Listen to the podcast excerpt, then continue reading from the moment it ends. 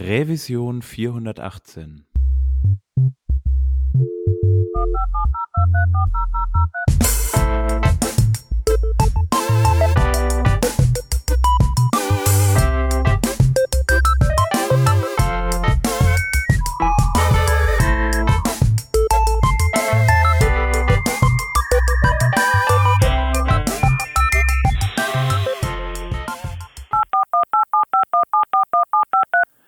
Hallo und herzlich willkommen zum Working Draft Revision 418. Wir sind heute zu dritt. Dabei ist der Stefan. Hallo. Ich bin der Hans und wir haben einen Gast und das ist der Robert Weber. Hi Robert. Hallo, guten Abend. Bevor wir äh, zu dir kommen, nur noch ganz kurz der Hinweis. Wenn ihr Interesse habt, uns ein bisschen zu unterstützen, freuen wir uns darüber, wenn ihr bei unserem Patreon mal vorbeischaut oder ihr vielleicht hier ein bisschen Werbung im Podcast macht mit eurer Firma. Dazu könnt ihr uns einfach eine E-Mail schreiben an sponsoring at workingdraft.de oder ihr haut uns auf Twitter mal an. Das war der Mini-Werbeblock in eigener Sache und dann können wir auch zu dir kommen, Robert. Du warst ja schon zweimal bei uns im Podcast und ähm, hast genau. äh, schon über die verschiedensten Frontend-Themen ähm, gesprochen. Wir kennen uns auch schon, glaube sehr, sehr lange ähm, man trifft sich immer wieder auf Konferenzen. Äh, aber bevor ja. ich da jetzt zu viel erzähle, vielleicht kannst du dich einmal ganz kurz vorstellen. Wer bist du? Was machst du?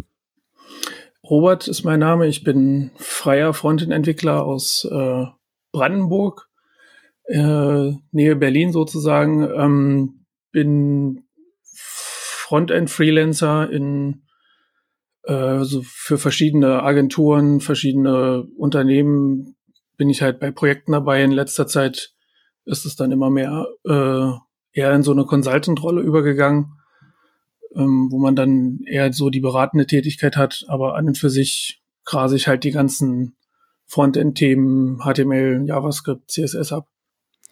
Cool. Und heute haben wir gedacht, wir sprechen mal über ein Thema, über das wir total häufig gesprochen haben in den letzten Folgen irgendwie so, äh, weil uns das alle beschäftigt, nämlich TypeScript. Ähm, irgendwie sind wir drauf gekommen, ich weiß gar nicht mehr warum, ob der Shep das war oder so, der sagte, hier, wir können aber mit dem Robert über TypeScript sprechen, weil äh, im Gegensatz zu viele oder zur populären Meinung, sage ich jetzt mal, oder zu der Meinung, die zumindest hier bei uns im Podcast äh, populär ist, ähm, bist du gar nicht so ein Befürworter von TypeScript. Ist das so richtig ausgedrückt? Ja, ich, äh, jein, ja, also ich ich finde es jetzt nicht verkehrt, aber ich, äh, ich, äh, meine Meinung darüber ist eher die, dass ich es nicht zwingend, äh, nur weil es da ist, benutzen muss. Ja. Und ich glaube, der, der Shep, der Shep war ja auch bei dem, bei dem Vortrag jetzt auf der CT WebDev dabei und da habe ich ja ein bisschen, also gerantet will ich jetzt nicht sagen, aber ich habe ich habe dieses, diesen, ich versuche diesen Mythos zu zu zerbrechen naja, oder kaputt zu machen, nicht, dass dieses Tool immer umgibt. Aber an und für sich ähm, bin ich jetzt kein großer Verfechter davon. Ja. Also ich habe selber schon mit TypeScript gearbeitet, aber es hat mir in dem Moment äh, habe ich die den Sinn und Zweck nicht zwingend verstanden. Mhm. Und ich finde auch, dass das immer die, also die, die, der Grund, warum TypeScript in Projekten eingesetzt wird, ein der falsche ist. Also das können, müssen wir, glaube ich, nach und nach auf jeden Fall mal durcharbeiten. Ähm, ich finde es auf jeden Fall total spannend, auch mal diese konträre Meinung zu hören. Ich meine, ich arbeite jeden Tag auch viel mit TypeScript und bin so, also fühle mich so, als würde ich es jetzt gerade gar nicht missen wollen, weil es mir ähm, ja gerade auch im, im Backend-Code irgendwie super viel äh, Struktur ähm, gibt und viel mehr ja, Dokumentation direkt schon im Projekt drin ähm, und nicht zuletzt auch das Tooling drumherum. Aber das sind vielleicht alles einzelne, äh, einzelne Punkte, die wir mal durcharbeiten sollten. Ja. Äh, vielleicht, okay. vielleicht fangen wir, fangen wir aber da so an. Ich weiß nicht, ähm, du hast gesagt, du hast TypeScript genutzt. Was war so äh, für dich das der Punkt, warum du gesagt hast, okay, ich nutze mal TypeScript und guck mir das mal an? Und, und was waren so deine Erfahrungen dann da auch? Ähm, also ich muss dazu sagen, der, der Grund, warum ich es benutzt habe, war kein freiwilliger. Also ich, es, okay. es, es war so, ähm, Projekt XY, äh, möchtest du da mitmachen? Und er gesagt, ja, okay, cool, können wir machen. Aber wir benutzen TypeScript. Dann war so, ja gut, ist, ist dann halt so. Habe ich mir gedacht. Und ähm, in dem Projekt war es aber so, dass, dass äh, also die, die Typisierung sehr strikt, also das ein Strict Mode war, also in alles musste ein Typ reingeschrieben werden. Egal was und wie. Und ähm, das, ich, ich glaube, hätte ich, hätte ich äh, das so angefangen, wie es der Stefan gemacht hätte, in einer, in einer äh, Elternzeit war das ja, glaube ich, ne? Mhm, mh. Im so, so ein, ich sag mal, etwas äh, weniger hochdosierten Kontakt damit, dann hätte ich es vielleicht auch, äh, ich sage jetzt nicht lieben gelernt, aber vielleicht mögen gelernt. Ich finde es also gut, dass die, die Geschichte, wie ich TypeScript gelernt habe, schon die Runden macht.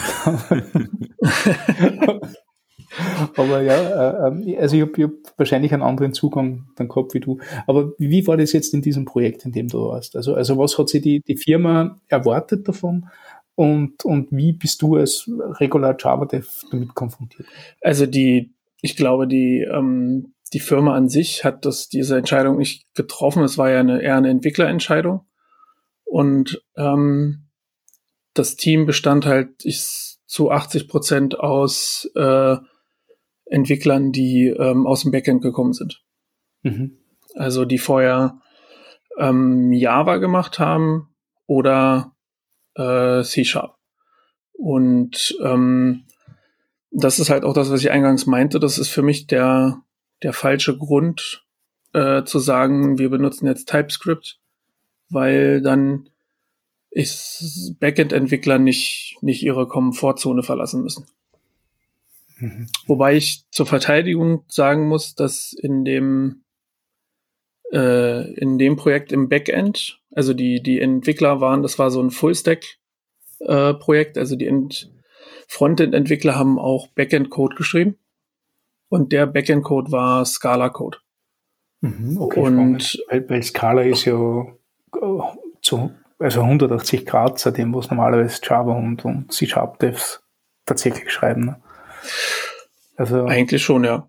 Ja, also Aber, das ist spannend, dass man, dass man so eine, eine, äh, eine Neuartigkeit auf der Backend-Seite zulässt, aber dann vom Frontend äh, hm. irgendwie versucht, sich an, an altgelerntes zu, zu halten. Also die, die äh, Entscheidung für Scala, äh, also den Grund dafür, das, das habe ich jetzt nicht rausgefunden. Auf jeden Fall war das, ich glaube, im so in dieser Everyday Work äh, ist es halt, wenn man immer zwischen Backend und Frontend-Code hin und her switcht, ich sag mal, für den kognitiven, für die kognitive Belastung schon einfacher, wenn man zwischen TypeScript und Scala hin und her switcht, als zwischen JavaScript und Scala. Das kann mhm. ich mir, kann ich als, als, als Grund dafür, ich sag mal, akzeptieren. Aber für mich als, mhm. als ähm, gelernter JavaScript-Entwickler, der auch sehr, sehr, einen sehr, sehr starken Hang zur funktionalen Programmierung hat, äh, war diese strikte Typisierung eher ein Hindernis in meiner Entwicklungsgeschwindigkeit als ein, hm. äh, als ein, um mich irgendwie zu unterstützen.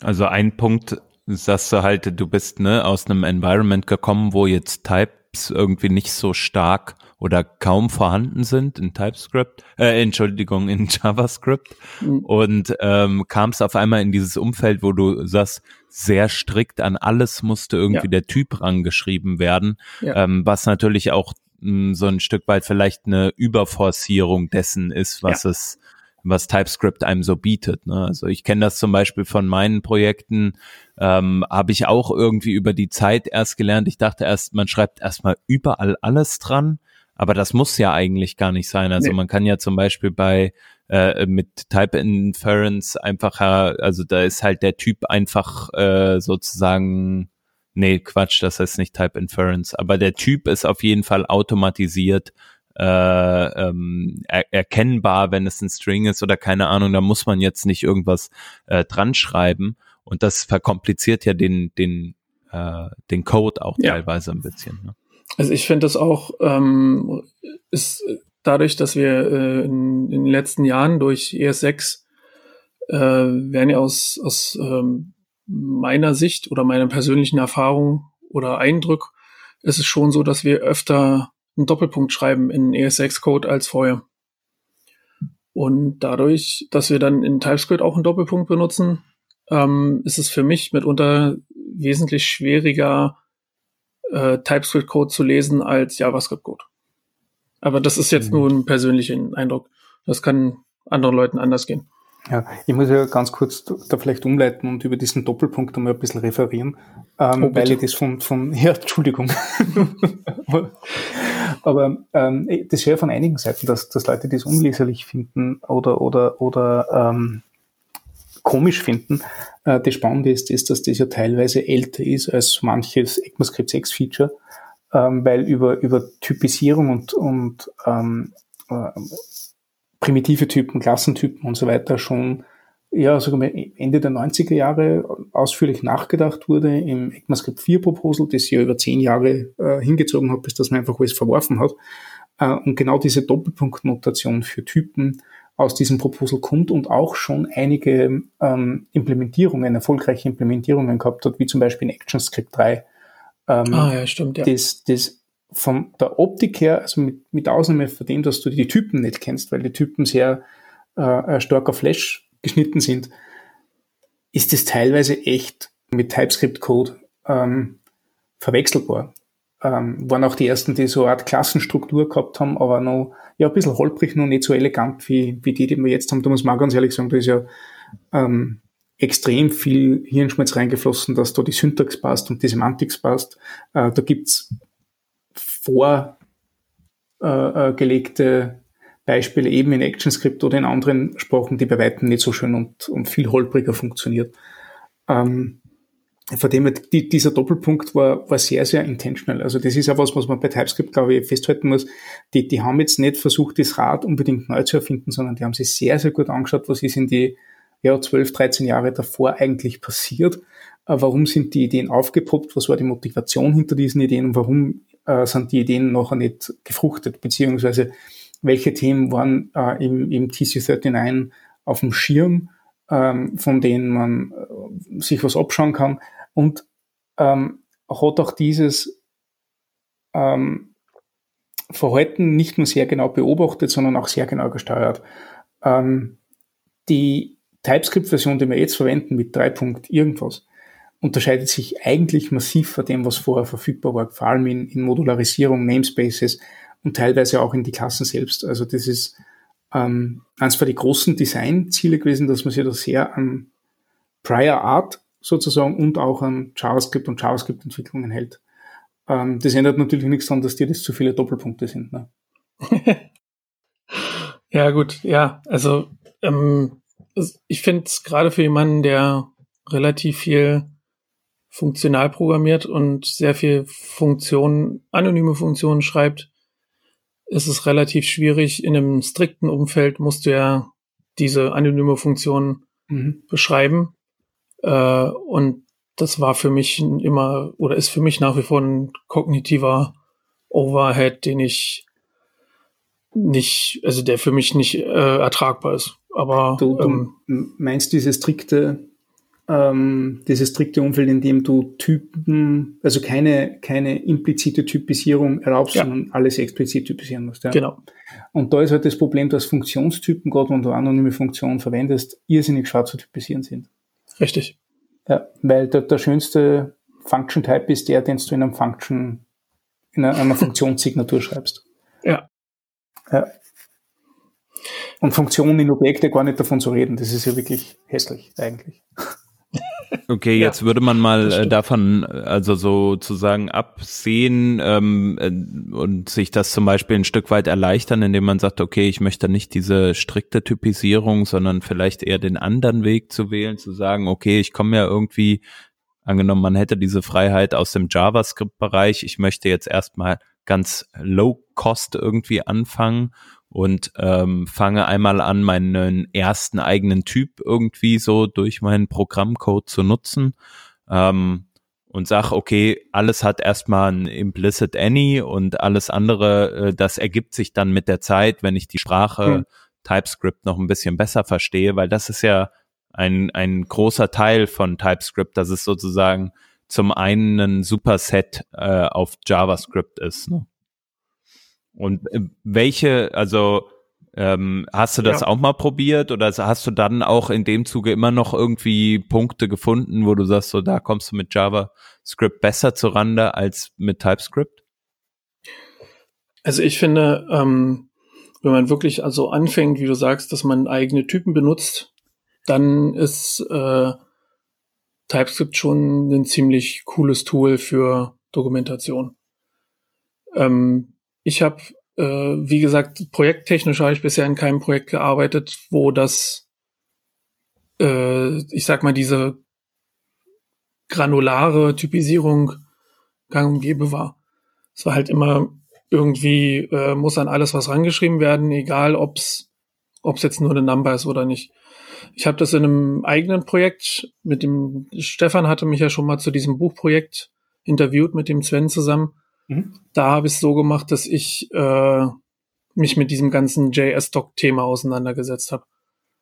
Weil ich äh, eine, eine externe API äh, konsumieren musste und ich habe mir dann halt meine, meine Typen wirklich in, in Type-Dateien zusammengeschrieben und habe das dann mit JS-Doc benutzt. Und das war für mich schon so, ein, so eine Sache, die für mich rund war und die äh, auf jeden Fall Sinn macht. Und was ich halt auch sehr, sehr charmant finde, ist, dass der TypeScript-Compiler ja auch JavaScript-Code äh, quasi type-checken kann.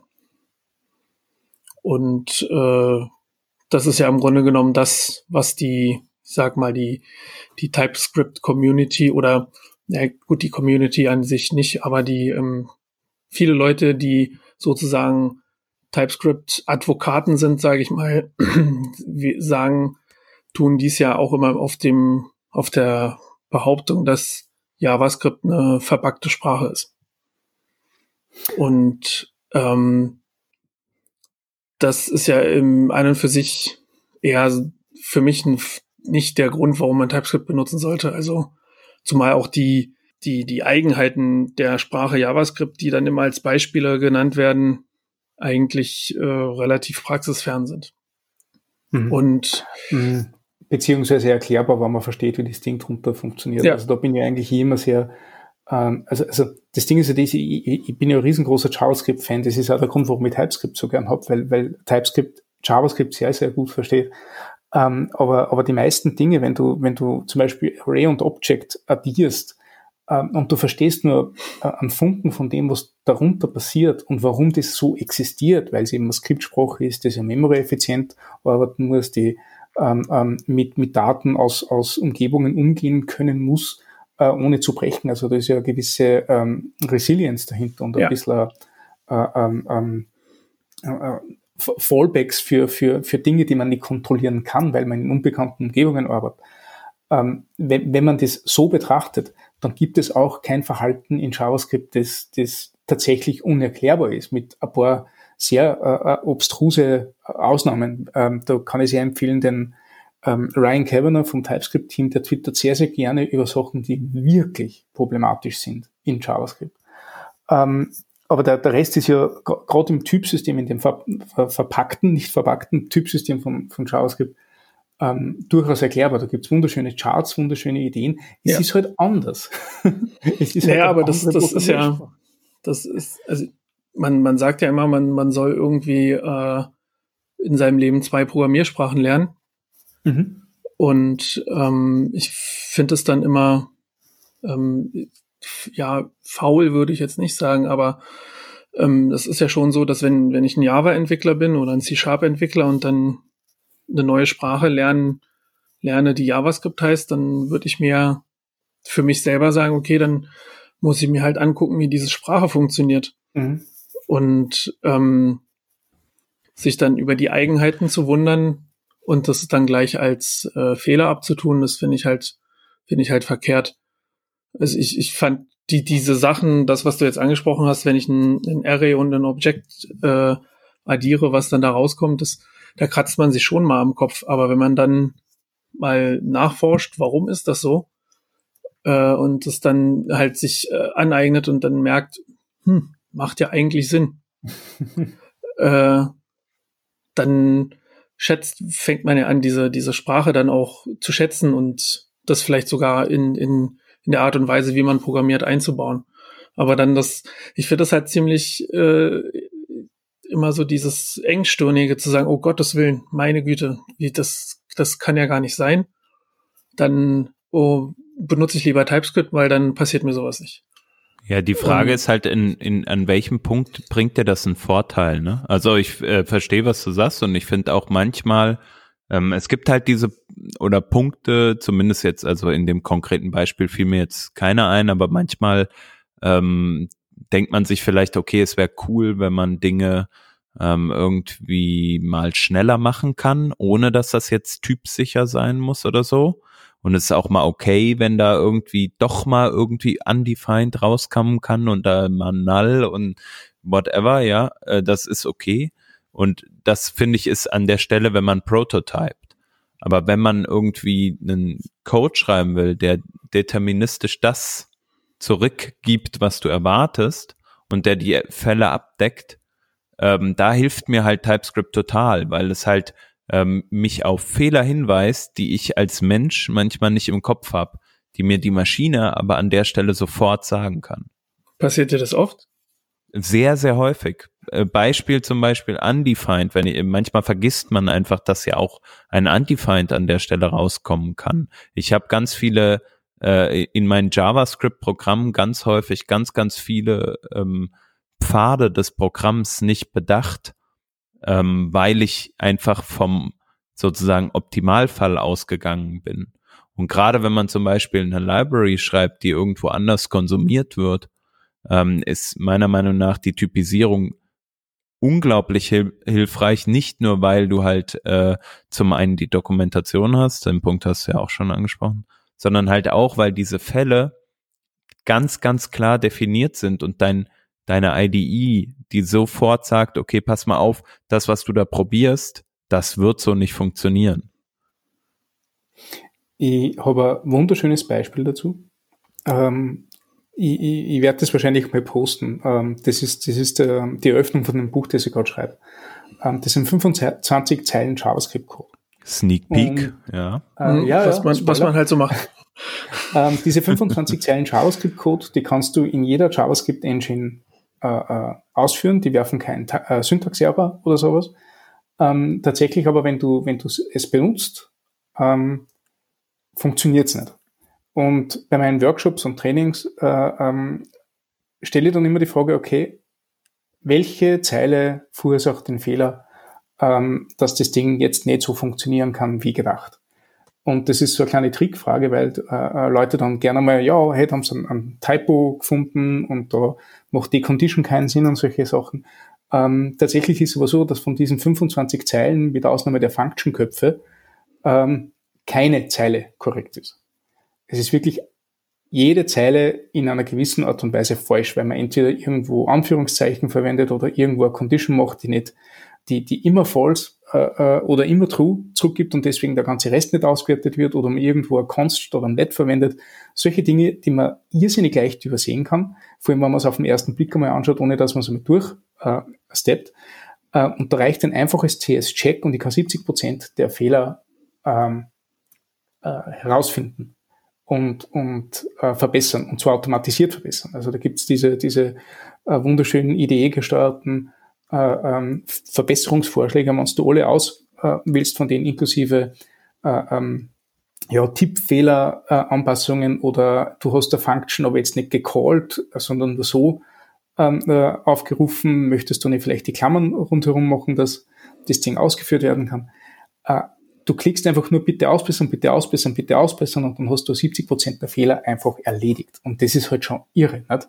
Und das auch bei jedem äh, ähm, JavaScript-Code, der halt so rumläuft. Und das sind Dinge, die übersieht man sonst. Und ähm, ja gut, aber das ist ja ein Feature, was äh, nicht zwingend TypeScript-Schreiben erfordert.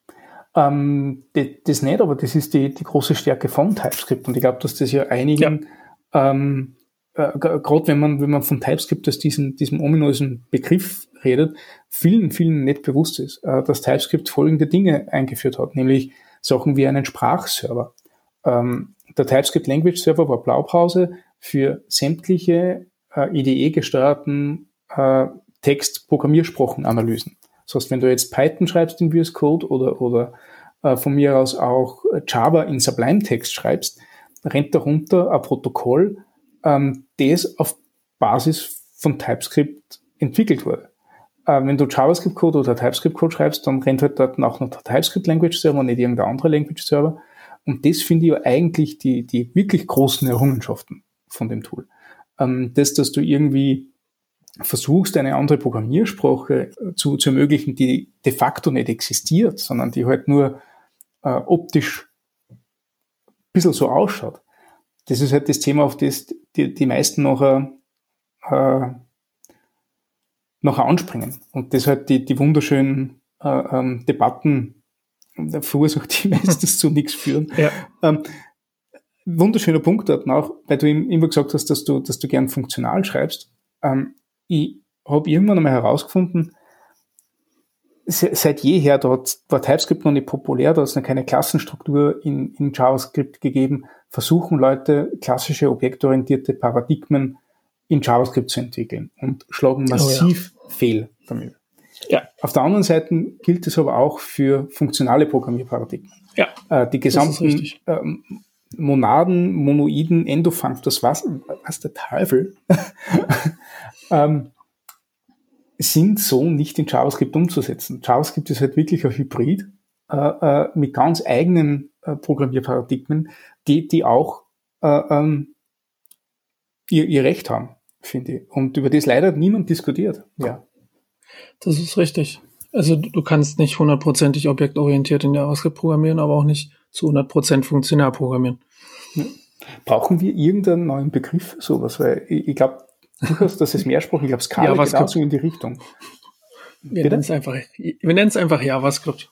Ja, vielleicht. Also ein Punkt, ihr habt es ja jetzt schon äh, angerissen, ist halt, was so, so ein Stück weit auch eine Downside ist, vielleicht bei, bei TypeScript, es wird halt erwartet, dass ähm, irgendwie was gebildet wird. Also der Vorteil, den man ja auch, gerade wenn man jetzt viel Frontend-Programmierung macht, äh, bei, Type, bei, bei JavaScript hat, ist, dass man ähm, JavaScript einfach mit einem Script-Tag in dem Browser embedded, ähm, keine zusätzliche Library, nix braucht und das läuft einfach im Browser. Mittlerweile ja auch schon auf einem, äh, zum Beispiel in modernen Browsern, in einer Variante, die wirklich viel schon bietet, ne? also jetzt seien es jetzt Klassen oder ich weiß nicht, irgendwelche asynchronen Funktionalitäten, ähm, Async Await und so weiter. Und es läuft einfach in den Browsern und ähm, man braucht kein Build-Step. So, und mit TypeScript wird jetzt aber auf einmal erwartet, dadurch, dass es ja nach Type, nach JavaScript kompiliert, dass, ja, ich komme ab und an durcheinander, ähm, nach JavaScript kompiliert, hm. ähm, dass es halt diesen, diesen Build-Step gibt, De facto ist es für mich aber so, eigentlich verwende ich in meinen Projekten immer irgendein Build-Tool. Also irgendwas verwende ich immer, um meinen Code, den ich schreibe, in einer anderen Art und Weise auszuliefern, als wie ich ihn schreibe. Und sei es nur äh, Obfuscation und äh, ja, diese ganzen Themen, die, die halt irgendwie äh, über Uglify zum Beispiel früher liefen Mm, oder sei es irgendwelche Ersetzungen von, äh, von Code, der, keine Ahnung, in React geschrieben, äh, mir meine Klassen oder mein JSX nach, nach Klassenstruktur umschreibt oder ähnliches. Ähm, ja, also ich glaube, man hat halt immer diesen Build-Step und deswegen ist es gar nicht so ein Overhead für mich persönlich. Ich weiß nicht, ob das vielleicht bei dir auch anders ist. Ja gut, aber das, das, ja, das trifft ja zum, in dem Fall, ich sag mal zu 90 Prozent auf die Projekte zu, die für den Browser gebaut werden.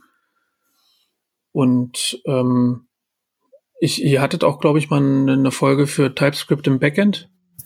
Mhm. Äh, Und für mich macht's eigentlich, macht TypeScript eigentlich mehr im Backend Sinn. Weil ähm, was ich in dem eingangs angesprochenen Projekt äh, mit dem Scala Backend äh, auch sehr, sehr stark gemerkt habe, ist, dass die Arbeit von TypeScript mit den Browser APIs schon sehr, also richtig wehtun kann. Okay, kannst du mal ein Beispiel geben?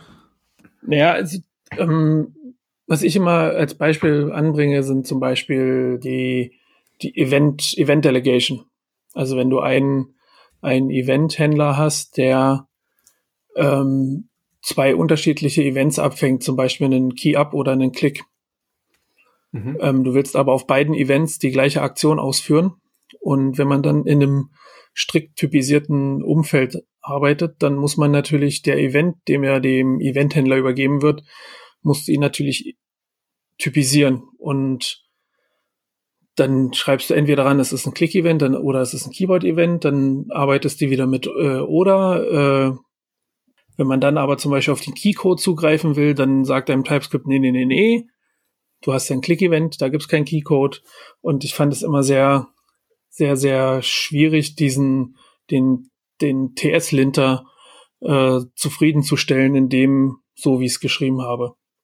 Und an der Stelle, äh, also es war nicht das letzte Mal, dass ich irgendwie mit den, mit den Browser-APIs arbeiten wollte und äh, entweder mich da total in die Nesseln gesetzt habe oder dann auch das Types TypeScript wissen, wie man bestimmte Sachen halt umbiegen kann von einem Typen zum anderen.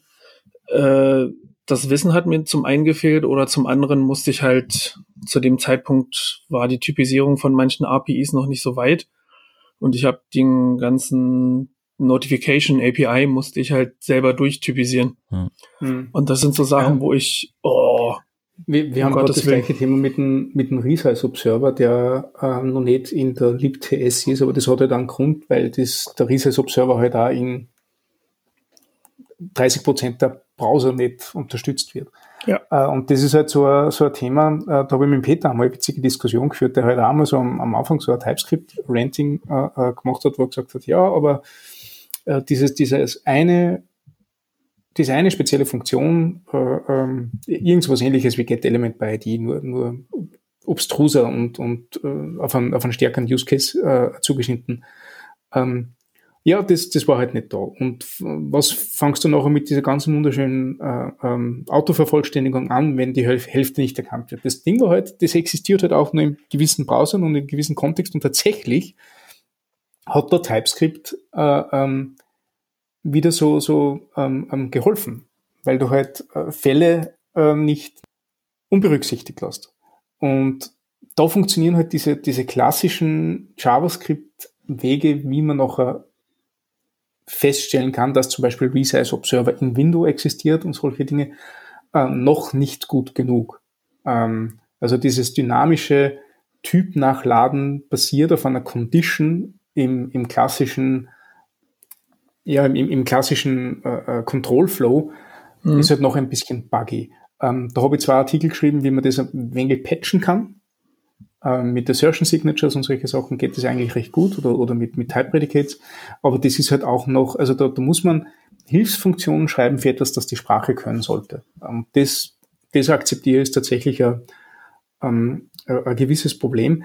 Das liegt natürlich auch ein bisschen daran, dass der Dom und die Dom-API jetzt nicht unbedingt das Schönste ist auf der Welt. Also, ja gut, das es ist ja auch im stetigen Wandel, sage ich mal so. Ja. Aber ähm, mal ganz vorsichtig ausgedrückt. Ja. Also was ich auf, auf jeden Fall sagen muss, also ich ähm, für mich hat es auch irgendwie so an verschiedensten Stellen manchmal ein bisschen genervt früher und ähm, ich glaube, es gibt halt aus so vielen Sachen irgendwie einen, einen Weg heraus, der auch äh, zeitlich halt irgendwie äh, vertretbar ist, wie jetzt zum Beispiel bei dem Beispiel, was du nanntest, irgendwie diese Type Guards, wo man dann ähm, festlegen kann, okay, das Event ist jetzt von dem und dem Typ und dann kann ich halt auch entsprechend das und das äh, darauf reagieren oder so. Ähm, aber ich verstehe das total, weil das halt nicht einfach ist, wenn man aus dem JavaScript-Umfeld kommt. Ähm, und dann in TypeScript reinkommt, weil das ging mir genauso, ne? Ich habe das auch nicht gecheckt und da muss man sich halt damit auseinandersetzen. Aber Robert, du sagtest das vorhin, ähm, wenn man zu einer Sprache kommt, dann muss man halt auch die Eigenheiten der Sprache lernen.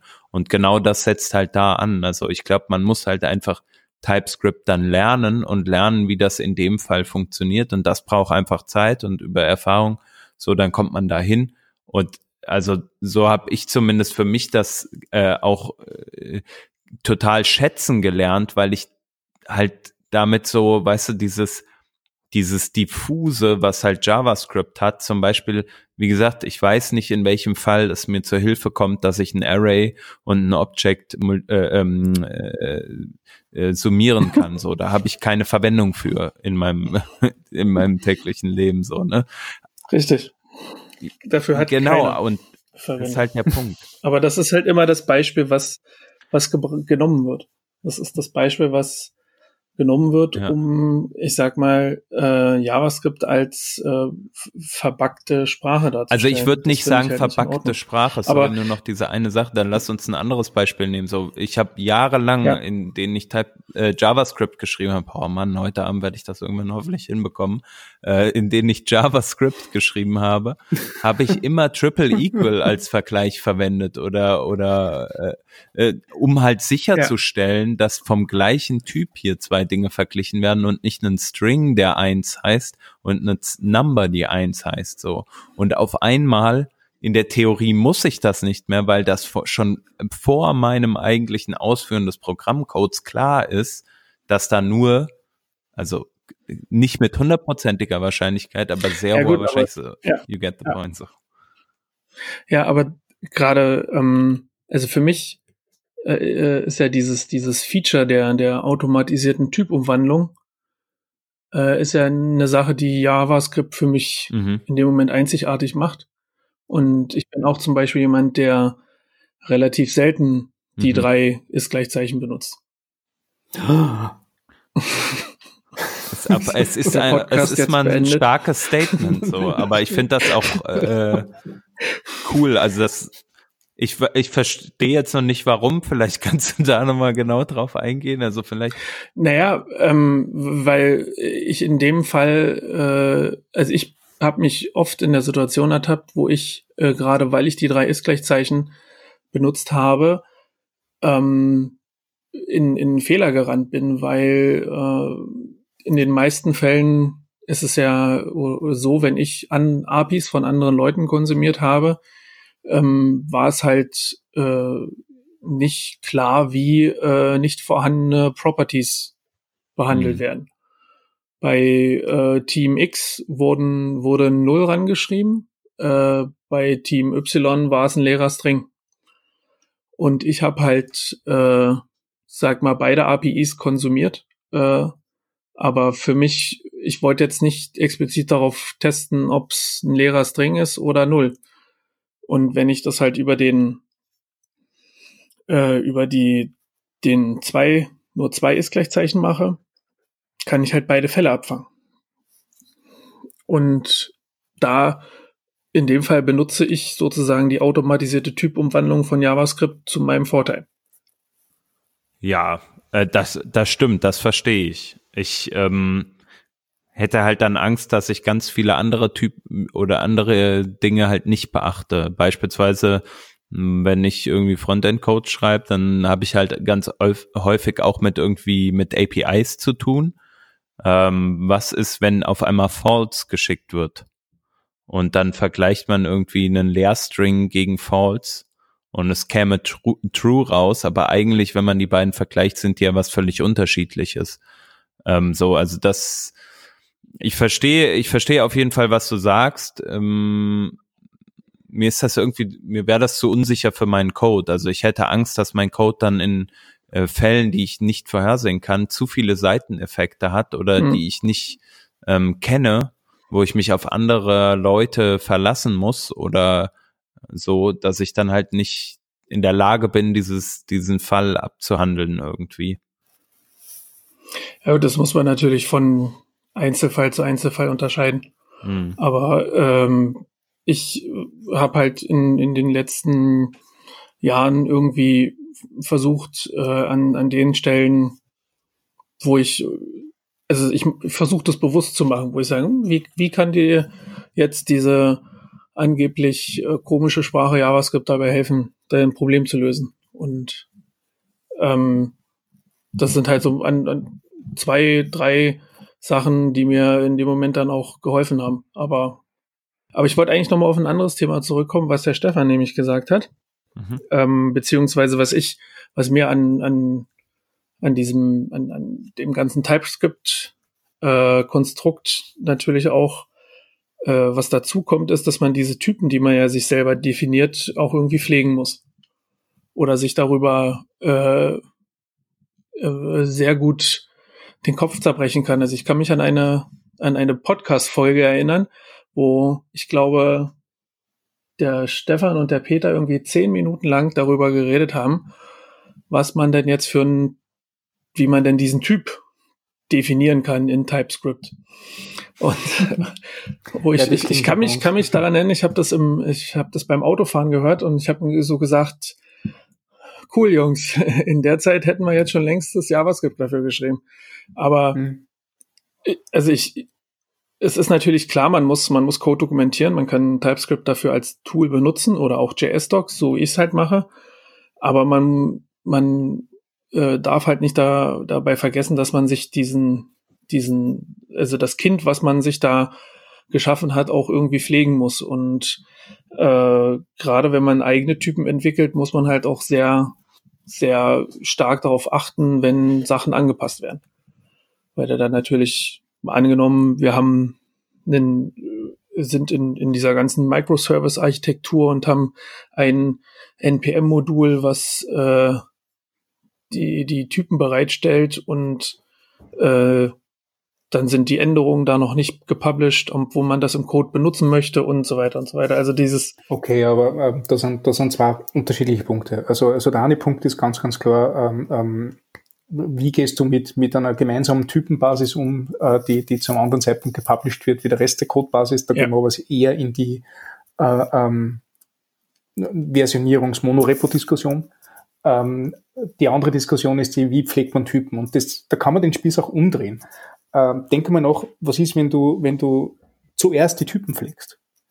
Ähm, dann fällt dir vielleicht, fallen dir vielleicht die Stellen auf, äh, bei denen du deinen Code nachziehen musst, weil jetzt der Typ anders ist. Zum Beispiel, weil sie von einem Person fällt, das vorher einfach ein String war, sie jetzt ein komplexes äh, ähm, Objekt ergibt, mhm. weil du jetzt Vornamen, Nachnamen äh, getrennt behandeln möchtest aus, aus irgendwelchen Gründen, weil du irgendwas abkürzen musst oder sonst irgendwas, oder weil das Backend das jetzt äh, ähm, verlangt, dann maintainst du diesen Personentyp an einer Stelle und du findest alle Stellen, bei denen du noch musst. Und das ist ja wieder ein Tooling-Bonus.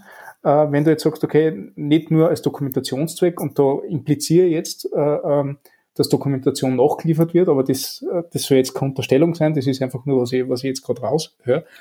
Und drehst du halt den Spieß um und das ist ja schön bei einer typbasierten Entwicklung, dass du das machen kannst. Du sagst, hey, na, zuerst der Typ und der Rest wird mir dargelegt. Das ist ja einer von die großen Benefits, die du über einen Typ kriegst. Äh, wenn du jetzt diese Typdiskussion ansprichst von Peter und von mir, muss man auch ganz ehrlich sagen, dann nörden wir schon ziemlich ab. Also ja, das ist das, aber auch das unser, unser äh, das ist ein bisschen unsere Leidenschaft. Ja.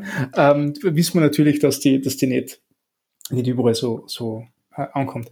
Äh, äh, andere Schönheit, die ich dann oft verwende, wenn es um dieses Typ-Maintainen geht, ist der Type-Off-Operator. Wenn ich eh weiß, wie meine, meine äh, ähm, Datenstruktur ausschaut, weil ich schon ein Beispielobjekt habe, dann kann ich den Typen immer on the fly generieren mit Type-Off.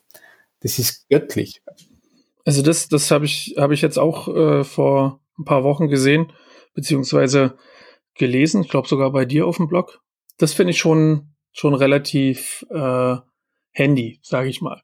Aber das sind auch Sachen, die korrigiere mich, wenn ich da jetzt falsch liege, aber das sind Sachen, die du in, mit JS-Doc auch hinkriegen könntest. Ähm, da muss man ein bisschen die, die, ähm, das Zwischenspiel zwischen JS-Doc und TypeScript verstehen. Ähm, JS-Doc an und für sich ähm, bedeutet, eine gewisse Kommentarstruktur zu haben, die äh, von Tools interpretiert werden kann. Das ursprüngliche und eigentliche JS-Doc-Set ähm, ist sehr, sehr gering. Ähm, auf ein paar Basistypen beschränkt. Vielleicht kannst du ja. komplexe Objekte definieren. Ähm, tatsächlich aber bietet JSDoc in der ursprünglichen JSDoc-Spezifikation nicht das, was du mit TypeScript in der JSDoc-Spezifikation erreichen kannst. Das heißt, wenn du die JSDoc-Syntax hernimmst, aber da drinnen TypeScript-Typen machst, eben mit, mit, also bis hin zu Conditional Types ist da sehr, sehr viel möglich. Oder mhm. halt Union Types, äh, ähm, äh, diverse, diverse ähm, Generics und so weiter. Ähm, das ist wieder TypeScript, aber halt nur in einer anderen Syntaxform verpackt. Und das bietet dir auch nur TypeScript. Also dieser, dieser eigentliche Dokumentationsgrundstock, den du hast, ähm, ja, der existiert, ja, aus dem kann man schon viel machen, der deckt wahrscheinlich 70 oder 80 Prozent deiner Use Cases ab. Aber da, wo es ein bisschen komplexer wird, weil es die Sprache erfordert, da muss man auch ganz ehrlich sagen, du kannst damit mit JavaScript sehr, sehr simplen, einfachen Code schreiben, der der mit ein paar Basistypen auskommt. Du kannst aber auch Code schreiben, wo halt der Function Call zehn verschiedene Orten äh, äh, annehmen kann und dadurch auch zehn verschiedene Resultate liefern kann. Man denkt ja. mal an so Sachen zurück wie eben jQuery oder Galb, äh, Klassiker, die, die durch Galb.task kann einfach alles sein oder auch nicht sein. äh, und, und genau solche Dinge wirst du halt auch mit dem Typsystem abdecken können. Und so wirst du in diese Richtung gehst, dass du solche Dinge typisieren willst und abdecken können willst, bist du in TypeScript Land, auch wenn du JSDoc verwendest. Und ja gut, das muss man, also genauso wie es, wie es mit der, mit, mit der Editor-Unterstützung ist, muss man TypeScript da wieder zugutehalten, ja, dass das in, in, in JavaScript und JSDoc möglich ist, liegt halt auch daran, dass die Sprache mittlerweile so schön gereift ist. Ja, das ist ja auch äh, ein Feature, was ich äh, ähm, in, in dem Vortrag dann am Ende äh, quasi äh, befürworte, ist ja die, die quasi den TypeScript-Compiler über JS-Doc zu benutzen, ohne TypeScript zu schreiben. Und was ich noch schöner finde, ist fast das, was du vorschlagst, dass man nebenbei eine Type-Definition-Datei pflegt. Ja, das habe ich halt in dem Projekt gemacht, worüber dieses Buchprojekt. Da habe ich halt die komplette API, die ich von einem von externen gekriegt habe, habe ich komplett in Type Definitions Dateien geschrieben. Und äh, ich konnte halt damit in den JS-Docs arbeiten und äh, dann hast du natürlich dieses Tooling drumherum, was Autovervollständigen, der, ja. der, der, du kriegst Sachen unterstrichen, du, äh, die Eigenschaft existiert an dem Objekt nicht und dann kratzt du dich am Kopf und dann guckst du nochmal nach, ja, stimmt. Und also dafür, für den Anwendungsfall finde ich es finde ich es richtig, richtig schön. Aber das ist halt auch ja. mehr dieses Tooling drumherum. Ja, ähm, das sehe ich mittlerweile als Main Case von dem Ding. Also ähm, du, du hast aber auch wirklich diese zwei, zwei Herangehensweisen. Das eine ist, du wirst halt einfach besseres Tooling bekommen, implizite Dokumentation bekommen, indem du halt diesen Sprachaufsatz verwendest. Ähm, ich, ich bin ja mittlerweile, äh, gehe auf die 40 zu, das heißt, ähm, ich entwickle für, für mich und für andere und auch für das zukünftige Ich, das einfach nicht mehr weiß, was das, das frühere Ich sie irgendwann gedacht hat. Und der Zeitraum zwischen äh, äh, früherem Ich und zukünftigen Ich ist mittlerweile sehr, sehr kurz. ähm, und, und von dem her bin ich einfach froh, dass ich dort technische Unterstützung kriege für Dinge, die ich mir einfach nicht mehr merken mag. Äh, oder, oder wo halt einfach so viele andere Projekte dazwischen funken, dass ich mir die Dinge noch merken äh, ja. Äh, kann. Auf der anderen Seite ähm, gibt es diesen Zugang, hey, ich hätte bitte gerne eine Sprache, bei der ich möglichst wenig lernen muss, den du eben beschrieben hast, dieser, dieser klassische, hey, na, wir haben, wir haben jetzt, wir sind ein Java-Shop, äh, wir machen Java, weil Java bringt uns so viel Benefits in äh, ja, Design-Patterns und Programmierparadigmen und äh, ähm, in, der, in der starken Typisierung. Ähm, deswegen wollen wir diese ganzen Benefits auch bitte haben, wenn wir jetzt für, für einen Client schreiben. Das ist absoluter Mumpitz. Ähm, das ist ähm, sogar in, in gewisser Weise finde ich ein bisschen gefährlich, weil du halt einfach nicht sämtliche Design-Patterns übertragen kannst, weil die Sprache halt anders funktioniert. Du aber teilweise Tools anhand kriegst, wie zum Beispiel abstrakte Klassen und Interfaces, die suggerieren, ja. dass du eh mit bestehenden Mitteln arbeiten kannst. Wenn ich aber nachher zum Beispiel meinen Kollegen sage, wisst ihr, du, du verwendest da gerade einen, einen, einen Klassentyp oder eine Klasse und gehst davon aus, dass dieser Typ nachher so funktioniert, wie du in Java gewohnt bist, was ist, wenn ich da sage, dass du mit dieser Klasse sofort zwei Typen erstellt hast? Nämlich den Typen für den Prototype und den Typen für die Konstruktorfunktion. Die zwei Dinge sind komplett separierbar, äh, weil eben darunter äh, äh, prototypische Vererbung ist. Ja. Dieses Konzept ist, das du lernen musst, bitte, wenn du Klassen machst in JavaScript. Ähm, und das sind eben die Dinge, da, da bin ich eben sehr gespannt, wie es deinen Backend-Entwicklern gegangen ist. Ähm, ich, ich komme genau aus dieser Ecke, JavaShop, äh, äh, Leute verwenden TypeScript genau aus dem Grund, Leute verwenden Angular genau aus dem Grund. Äh, das ist eine ganz andere Diskussion. Ähm, ja, total. Äh, kommen wir nachher drauf, dass äh, statische Klassen mit Funktionen ähm, nicht so cool ist, wie einfach nur die Funktion selbst schreiben. Hör, das geht. Ähm, meine Kollegen sind sehr, sehr lernfähig und sehr, sehr bereit zu lernen. Also so Best Practices unterzubringen, eben auf Basis von, hey, was der, du schreibst eigentlich JavaScript und der Typ-Layer ist nur extra und, und nutze das, ähm, wird von meinen Kollegen sehr, sehr gut angenommen. Braucht natürlich aber auch Education, braucht, braucht Training, braucht halt auch ein Umfeld, das das zulässt. Und da war ich halt interessiert dran, wie es dein, dein Backend jetzt Frontend-Entwicklern geht, wenn du sagst, hey, schau her, so kommt man das viel, viel einfacher machen. Du aber dieses äh, ähm, Gerüst oder, oder, oder äh, ähm, diesen Safe Ground, äh, diese Comfortzone TypeScript nicht verlässt. Ja gut, aber obwohl das ja natürlich auch ähm, manchmal so ein false sense of security ist. Der, also die, die Typkorrektheit garantiert ja nicht Programmkorrektheit. Nie und nimmer. also das, das, aber das sind Sachen, die, die ich, äh, also aus meiner, meiner, meinem Gefühl heraus sind das Sachen, mit denen halt auch hausiert wird. Und um, um äh, um die TypeScript sozusagen ein Argument zu geben, dass halt äh, TypeScript also weniger, also es verhindert Bugs, das ist, das kann man nicht abstreiten, aber mhm. es sind statistisch gesehen nur 20 Prozent. Und die. Welche Statistik sagt das? Äh, da kann ich dir äh, Case Studies zuschicken. Hm. Ja, das wäre wär interessant. Also, ähm, ich, also ich habe da es, es gibt so ein, so ein, so ein Paper von äh, drei Doktoranden, glaube ich, von aus London, die den statistischen Zusammenhang zwischen Bugs und TypeScript oder Typisierung gesucht haben. Mhm. Und für die war halt das Ergebnis, dass es nur 20 Prozent sind.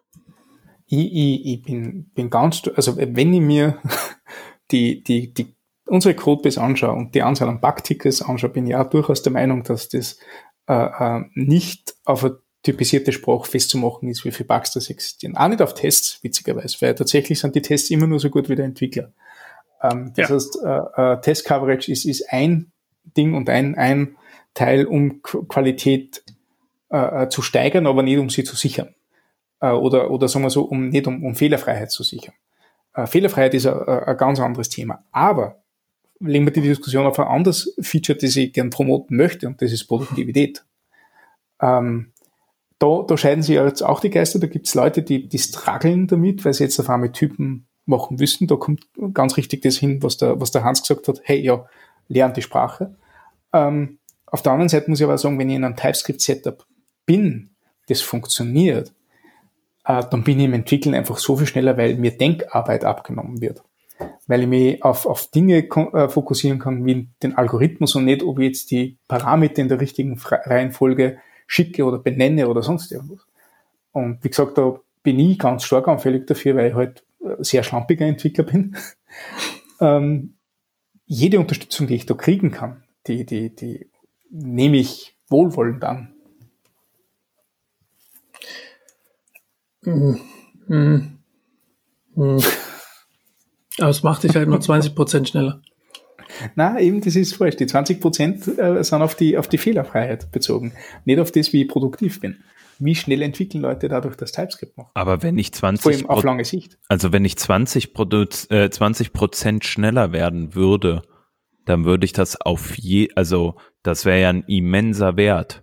Da finde ich, das wäre ja. Ein Tag Tag in der Woche nicht programmieren. Genau, also oder also oder genau einen Zusatz, also so wie wenn du Samstag durcharbeiten würdest sozusagen.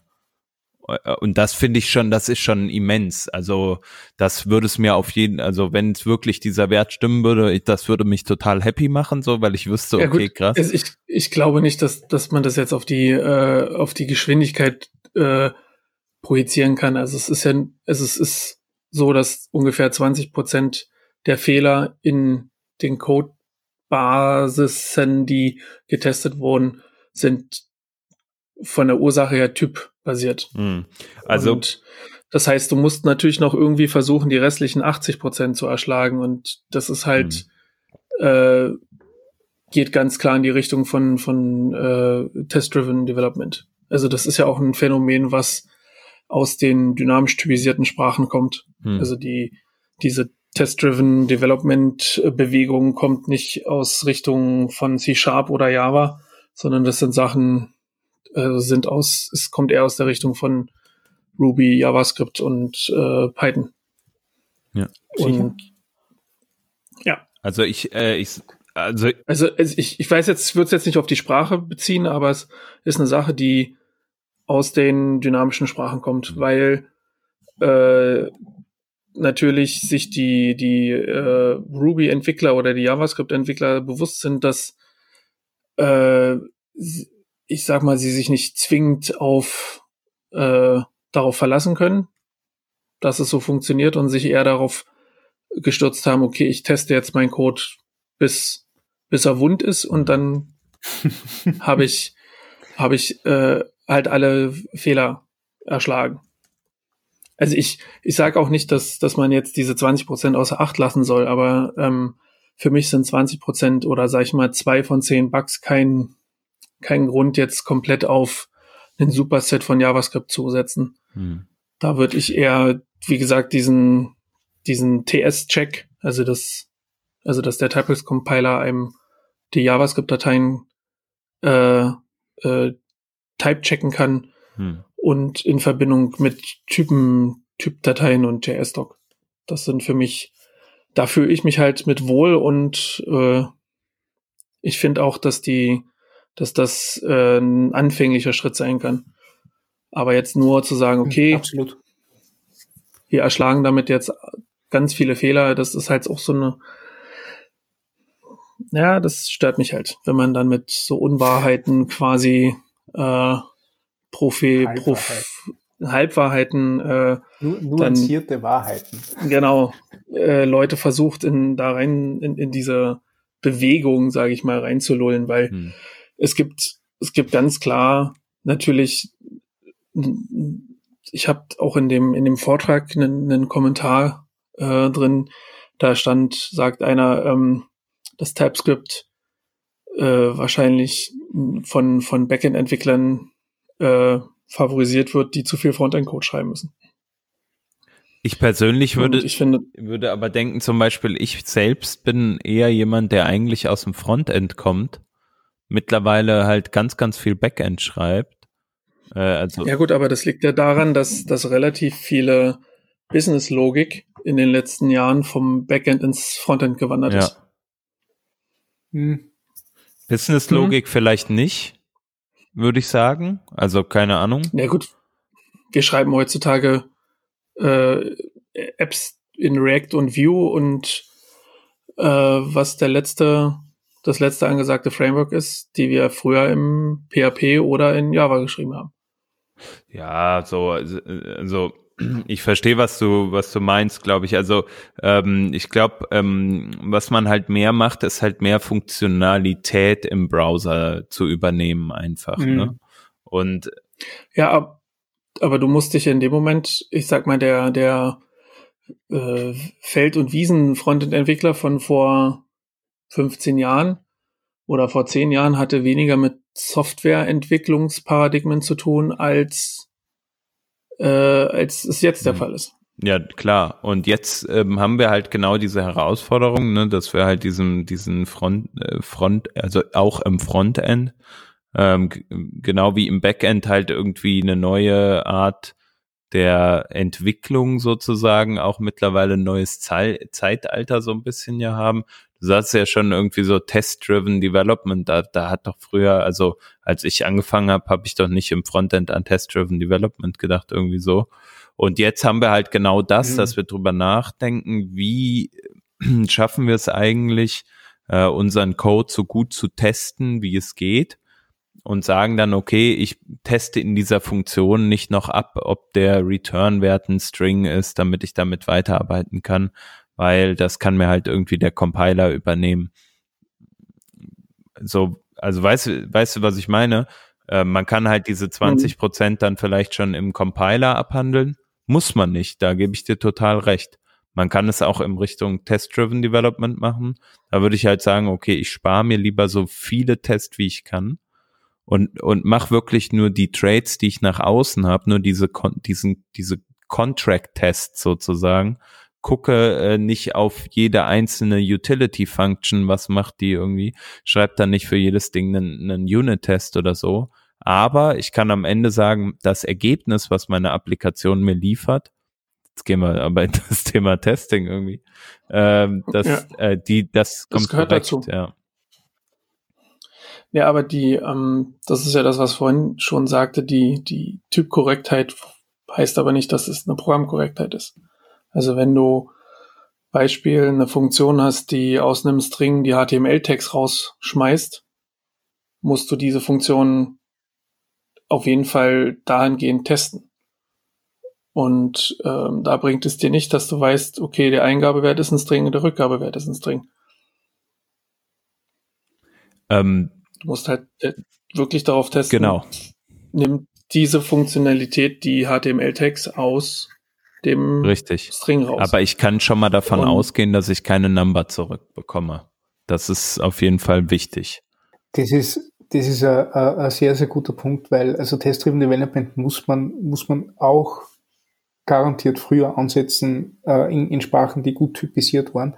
Das Ding ist ja nur, dass der Typen nicht alle Tests wegnehmen, sondern nur diese Typtests wegnehmen. Deswegen sind ja. sie auch Typtests. Das ist richtig. Was man relativ gut machen kann, ist, dass man zum Beispiel ähm, ähm, sicherstellen kann, dass weder undefined noch null zurückkommt. Das sind nämlich Typtests, auf die man, die ja jeder schreibt die man mit einer typisierten Sprache sehr, sehr gut ab, abfangen kann, eigentlich. Wobei dann natürlich der Nachteil bei TypeScript ist, äh, dass am Ende JavaScript rauskommt, der einem, mhm. es ist, es kann alles durchtypisiert sein, aber dass jemand im Browser die Funktionalität, also dass man kann nicht verhindern, dass jemand dem der Strip-Text-Funktion eine Number hinschmeißt. Ja. Kann man nicht. Ähm, aber ja, wie gesagt, also, also Fehler können dann überall passieren. Ich, wir machen ein Tool, das Fehler reportet.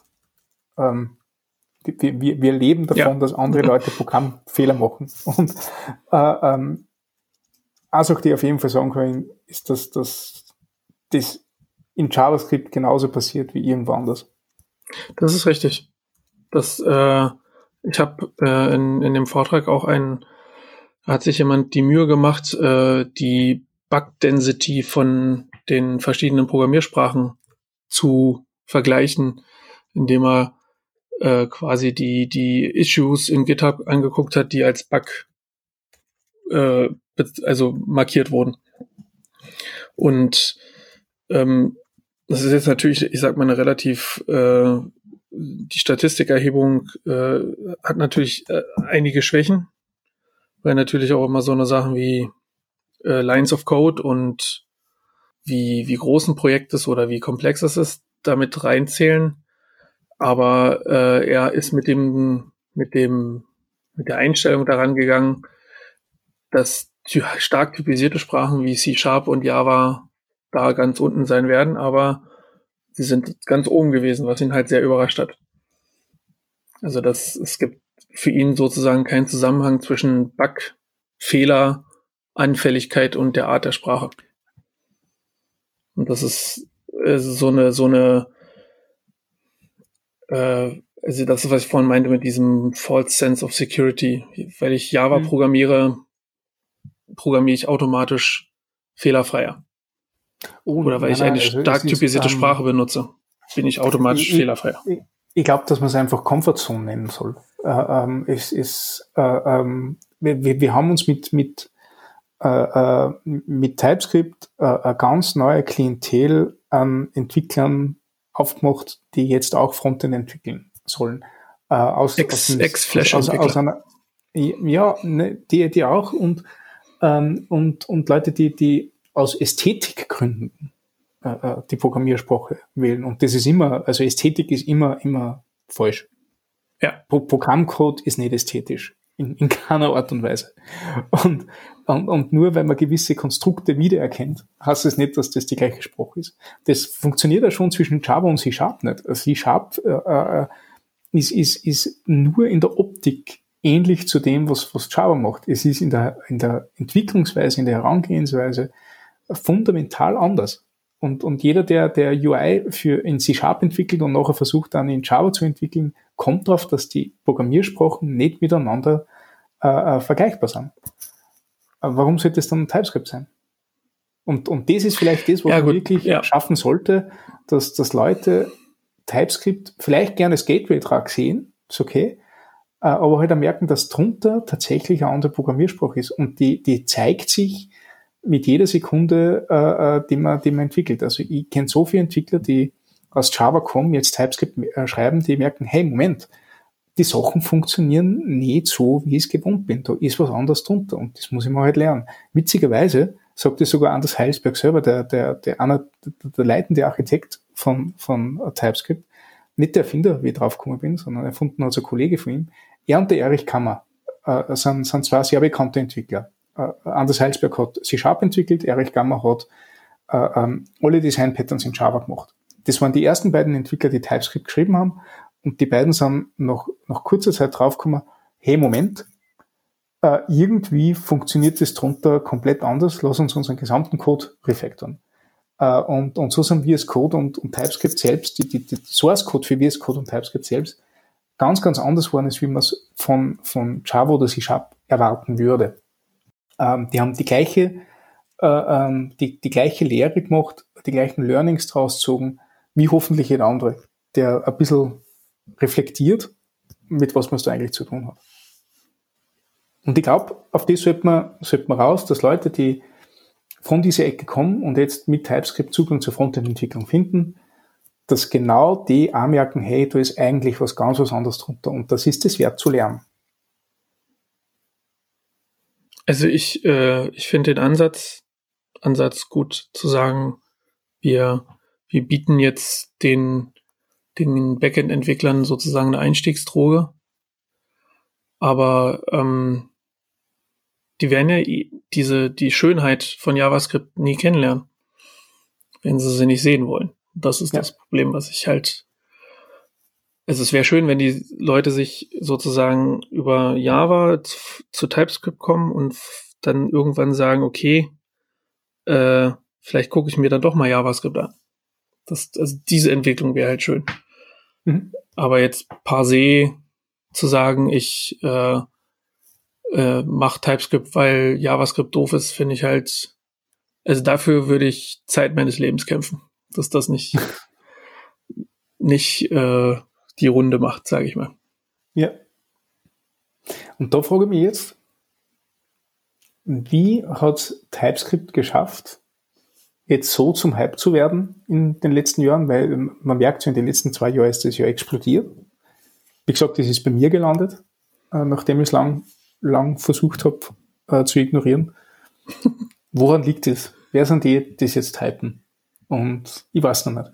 Äh, ist das jetzt wirklich, weil so viel mehr Backend-Entwickler jetzt Frontend-Code machen ja. müssen oder ist das, weil alle bestehenden Frontend-Entwickler jetzt merken, dass da eigentlich was Cooles dahinter steckt?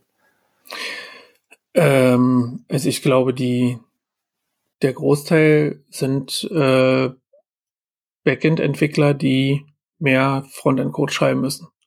Und ich glaube ich auch, sicher. ich glaube auch, dass Angular, also ab, ab wann haben, haben sie TypeScript eingeführt? Zwei? Nee, zwei, zwei ne? Mhm äh, dass, dass die das natürlich dazu beigetragen hat.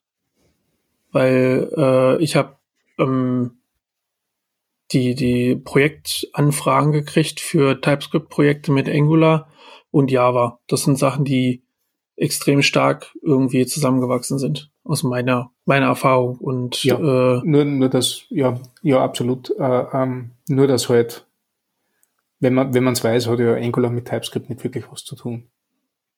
Nee, aber das ist natürlich aber. schon so eine, Google hat ja gesagt, wir Also um Angular zu schreiben, schreibst du TypeScript. Ich habe aber das Gefühl, dass gerade da an der Stelle zum Beispiel so ist, dass es irgendwie gar nicht mehr so viel Angular-Entwicklung ähm, so stattfindet oder ist das nur in die, meinem die, Kopf? Ja, die fließt an uns beiden vorbei. Ah, okay. Ähm, also es gibt viele Projekte, die den Stack haben. Also gerade dieses Enterprise ja. äh, SAP-Umfeld, sage ich jetzt mal, da sind viele Sachen, die, ja. die sich ähm, den Tech-Stack äh, aneignen. Also in äh, beispielsweise der Umfrage State of JS 2019, da war auch, ähm, sagen wir mal, Angular so ein Stück weit am, in Anführungsstrichen, ablosen. Also nicht mehr so viele Leute wollten äh, Angular machen. Ähm, ist natürlich eine Auswahl an äh, Developerinnen und Developern, ja. die da mitmachen. Ne? So dennoch äh, habe ich das Gefühl, dass halt andere Sprachen irgendwie äh, oder andere Frameworks, Entschuldigung, falsch, äh, andere Frameworks im Frontend da irgendwie vorherrschend sind.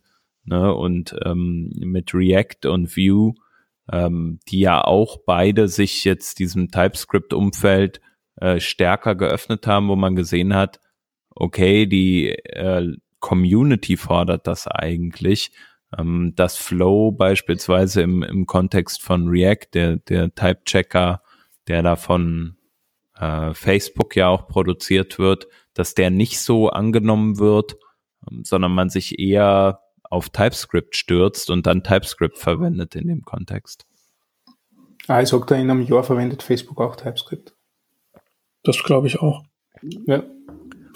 Ähm, wie, also wie gesagt, äh, jeder hat jetzt gerade irgendwie so vermutet, nicht? Also der eine vermutet, dass das Angular nicht so populär ist, wie, wie scheint. Äh, der andere sagt, äh, ähm, es sind hauptsächlich Backend-Entwickler, die jetzt Frontend machen würden. Ich, ich weiß es nicht. Ich, ich weiß nicht, was da, was da tatsächlich ist oder was da nur Eindruck ist. Äh, darum würde es mich auch interessieren. Also mir wird das echt. Ja gut, aber ich meine, das reale Zahlen interessieren, wie, wie, wie da, da die Verteilung ausschaut und wo die, die Füße herkommen. Weil ich habe zum Beispiel eine komplett andere Wahrnehmung davon. Aber aber das ist ja mit, mitunter äh, bei fast jedem Trend, den wir so in den letzten Jahren mitgemacht haben.